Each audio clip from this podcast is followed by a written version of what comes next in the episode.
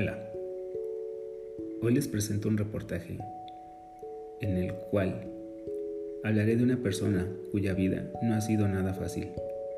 Gracias a la poca empatía de las personas con respecto a otras y a las cuales no las consideran como iguales, los hechos en la actualidad para las personas transgénero, si bien se han mejorado, no se han resuelto de todo a todo. El maquillaje me empodera y me ayuda a salir adelante. Por Fred Villalobos Alba, estudiante de la carrera de periodismo en la Universidad de Guadalajara. Conocí a Briana, una chica de 19 años de edad. Percibí en ella una buena vibra. La cita fue factada por un horario nocturno, en un ambiente donde procuré se sintiera en confianza, para que así ella pudiera expresarse con mayor naturalidad, ya que las preguntas que le haría serían algo difíciles de contestar. Eran las 9 pm. Hacía algo de frío. Yo estaba tomando una bebida caliente. Un ponche, para ser más específico, que me ayudó a mitigar la sensación que provocaba las bajas temperaturas. La verdad, no esperaba que Brianna llegara a la reunión, ya que sabía de los temas que yo deseaba interrogarle. 9.40 pm. Veo que se aproxima una chica alta, de tez morena, que portaba una chamarra color rosa. De ese rosa de tono fuerte, la cual traía semiabrochada, a la altura de los hombros, una chamarra las dejaba al descubierto.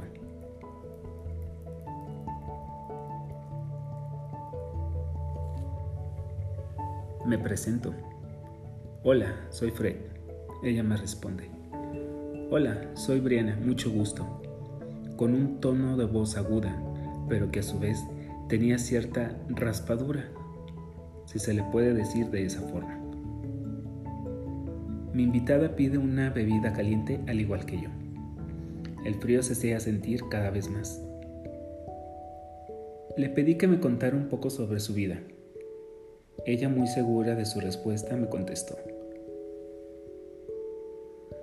Como ves, soy una chica trans. Empecé a sentir la inquietud de pertenencia de género femenino desde los nueve años. Mi pregunta siguiente fue, ¿A los cuántos años de edad decidiste mostrarte como mujer? Ella me contestó, a los 14.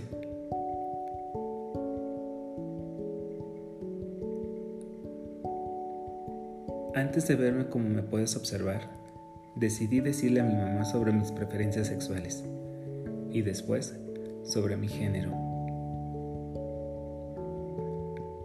Yo le hice otra pregunta. ¿Cómo tomó esta noticia tu mamá? Ella contestó, la tomó con tranquilidad, pero eso sí, con un tono burlesco cita a su mamá. Me dijo, no quiero que te vistas como mujer. Yo le hice otra pregunta. ¿Y sobre tu familia? ¿Cómo tomaron tu decisión de asumir tu identidad y hacer público tu orientación sexual? Briana contesta, pues muchas personas se alejaron de mí, conocidos, personas que de verdad creí que eran mis amigos y hasta mis familiares. Algunos incluso me decían que era una defecio, un maricón, y no sé cuántas cosas más. Con este hecho, Brianna no entendía que era segregada y discriminada por parte de su círculo de personas más cercanas. Hay que recordar lo que nos dicta la Declaración Universal de Derechos Humanos, establecida por la Organización Mundial de las Naciones Unidas, donde estipula los siguientes sus artículos primero y segundo.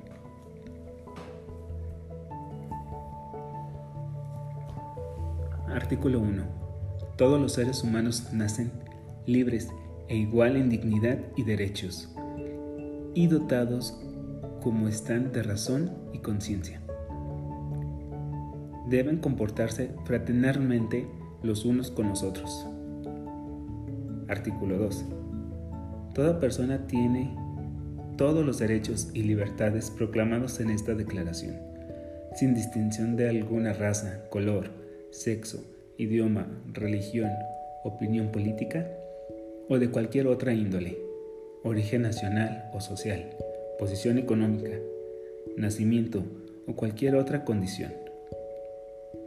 Además, no será distinción alguna fundada en la condición política, jurídica o internacional del país o territorio de cuya jurisdicción dependa una persona, tanto si se trata de un país independiente como de un territorio bajo administración fiduciaria no autónomo o sometido a cualquier otra limitación de soberanía. Siguiendo con la plática que tuve con Briana. Ella nos cuenta con cierta melancolía una de mis anécdotas en donde tuve que ir a la casa de mis amigas para poder maquillarme y vestirme de una forma en la cual me ayudara a expresar mi feminidad.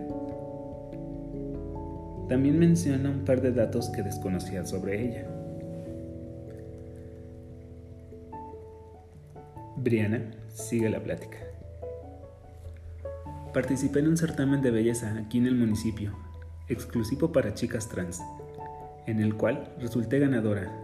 Después, participé a nivel estatal y también gané ese concurso el cual me daba la oportunidad de ir al certamen a nivel federal, pero en ese queda en segundo lugar.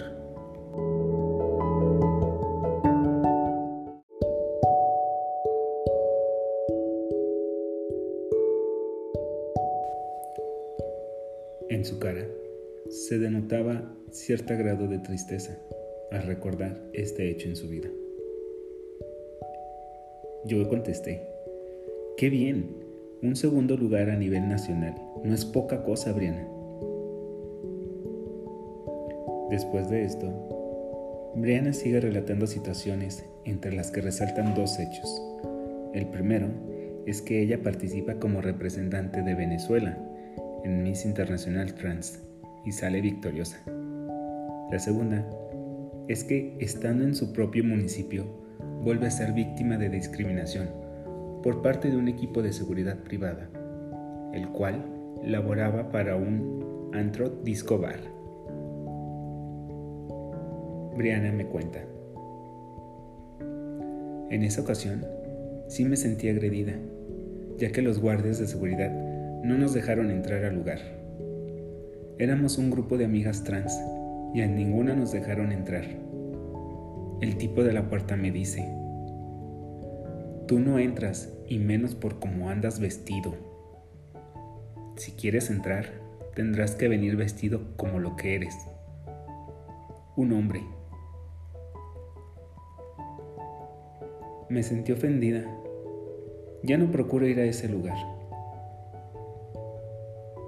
Yo le pregunto, ¿no reportaste el hecho a alguna autoridad competente? Brianna responde, No me atreví a hacer algo al respecto. Estamos en una ciudad pequeña, en la cual mi grupo de amigas es fácil de reconocer y me da miedo que tomen represalias contra mí. Además, no soy persona a la cual le gustan los problemas. Pero una cosa sí te digo, Fred. Cuando no estoy maquillada, soy una persona muy reservada.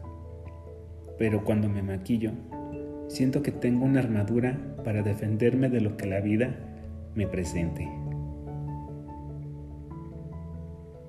Ante este hecho, retomo los artículos de la Declaración de Derechos Humanos en sus artículos 12. Nadie será objeto de injerencias arbitrarias en su vida privada, su familia o su domicilio o su correspondencia, ni de ataques a su honra o a su reputación. Toda persona tiene derecho a protección de la ley contra tales injerencias o ataques. Analizando un poco esta situación, las personas que discriminaron a Briana y a sus compañeras presentaron una actitud transfóbica. Al ser evidente su rechazo por ver a Briana y a sus amigas vestidas de una forma que denota su feminidad. Briana desea que la sociedad sea más abierta de mente y de corazón. Ella nos explica, no somos varios sectores, somos un nosotros. No somos un ustedes, un ellos, unas ellas.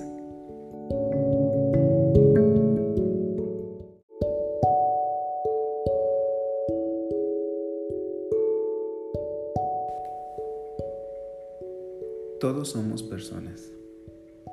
Gracias a su familia y amistades, Brianna ha podido sobrellevar las distintas formas en que una persona pudiera ser víctima de discriminación y odio.